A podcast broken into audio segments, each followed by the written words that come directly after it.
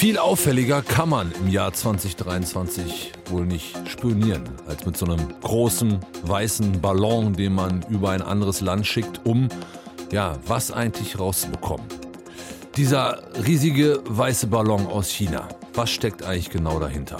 Und was kann man mit dem rauskriegen, was man mit einem Satelliten nicht rauskriegt? Wir hören mal nach. Deutschlandfunk Nova. Kurz und heute. Mit Till Hase. Was muss das für ein Bild gewesen sein, wenn man diesen weißen Ballon gesehen hat als US-Amerikaner, Amerikanerin, wenn man unterwegs war in den Staaten und auf einmal zieht da so ein riesengroßes weißes Ding über den Himmel und man weiß nicht so richtig, was ist es denn? Mittlerweile wissen wir, es war ein Ballon aus China, aber was China damit genau wollte, das Weiß man immer nicht, auch nachdem die USA das abgeschossen haben und vor allem, was dieses Teil konnte. Sollte es tatsächlich spionieren und wenn ja, was konnte es ausspionieren? Wir wollen über das Ding reden, zusammen mit Florian Schimikowski. Der ist Historiker am Deutschen Spionagemuseum in Berlin und jetzt bei mir in der Telefonleitung. Guten Morgen, Herr Schimikowski. Schönen guten Morgen. So ein Ballon wirkt ja erstmal eher so aus der Zeit gefallen, eher so als Spionagetool vielleicht aus dem 20. Jahrhundert oder so. Was kann so ein Ballon für Infos sammeln, die ein Satellit nicht kriegt? Also in erster Linie ist er vor allem günstiger und leichter herzustellen. Das bezieht sich auch auf das ganze ähm, Umfeld. Das heißt, Startbahnen und so weiter werden nicht nötig. Also ein Satellit ist eine sehr aufwendige äh, Geschichte. Dann geht es natürlich auch darum, dass sie ein bisschen mobiler einsetzbar sind. Also während ein Satellit an die Erdumlaufbahn gebunden ist, nur Momentaufnahmen machen kann, lassen sich diese Ballons bedingt navigieren. Die mhm. sind ein bisschen abhängig von den Strömungen, aber die haben durchaus Navigations- Mittel. Das heißt, man kann durchaus mehr Detailinformationen über gewünschte Gebiete sammeln. Und, das ist bei der Spionage bis heute wichtig, sie sind halt doch näher dran am Objekt.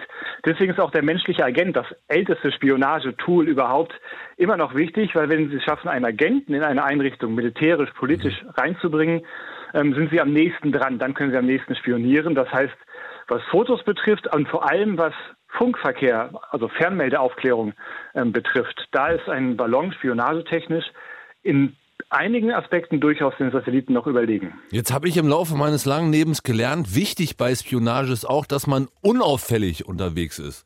Da hat der weiße Ballon jetzt nicht so seine Stärken, oder? Tja, leider wissen wir das nicht so richtig. Ganz häufig ist es ja so, dass man bei Spionage immer nur den Gipfel des Eisbergs sieht. Ah. Ähm, das heißt, wir wissen einerseits, es gab auch verschiedene andere Spionageballons. In der Ära Biden gab es schon einen und es gab auch schon mindestens drei, das wurde mir das heißt zugegeben, in der Ära Trump. Die haben allerdings nicht die ganze USA überflogen, aber die waren in Randgebieten unterwegs konnten aber, wurden aber nicht abgeschossen. Das heißt, da waren tatsächlich Ballons unterwegs, die vermutlich spioniert haben und wo die Informationen dann ausgelesen werden konnten. Und wer weiß, vielleicht ist auch das etwas der Leichtsinn der Chinesen gewesen. Vielleicht gab es davor Spionageoperationen mit Ballons, die waren erfolgreich. Mhm. Und man dachte sich, jetzt können wir den mal rüberschicken, der wird sowieso eben auch nicht entdeckt. Das ist eben so ein bisschen Spekulation.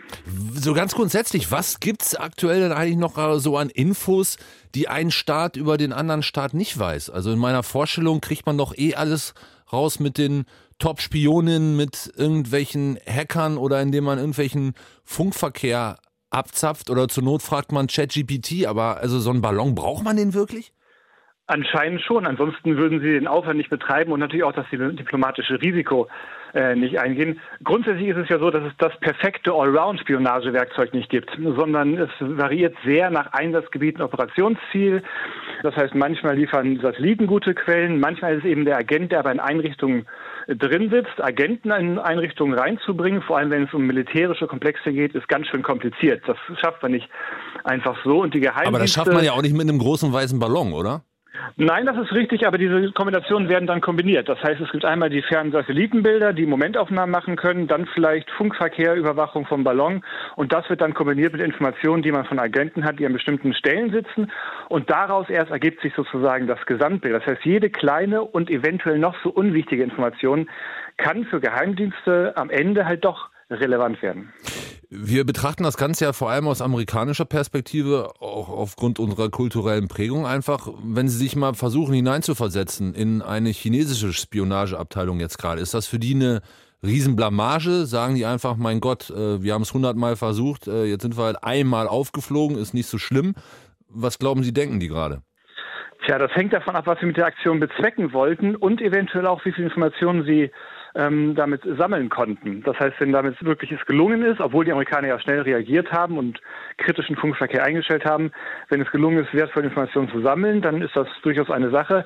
Es gibt ja auch noch ganz andere Szenarien. Es könnte auch sein, dass es nur ein Testballon war, um zu sehen, wie die Amerikaner reagieren, vielleicht für zukünftige Spionageoperationen. Dann dass da nur Helium drin war oder was? Zum Beispiel das richtig, dass man einfach guckt, ähm, wie wirkt sich das diplomatisch aus? Schießen Sie ihn ab, schießen Sie ihn nicht ab? Es könnte auch sein, wenn man ganz perfide ist, dass die ähm, Chinesen sich dachten, wir stellen die Amerikaner mal als böse dar und schicken einen Ballon, der eigentlich wirklich nur ein Wetterballon ist, da drüber. Das haben sie auch immer nur beteuert.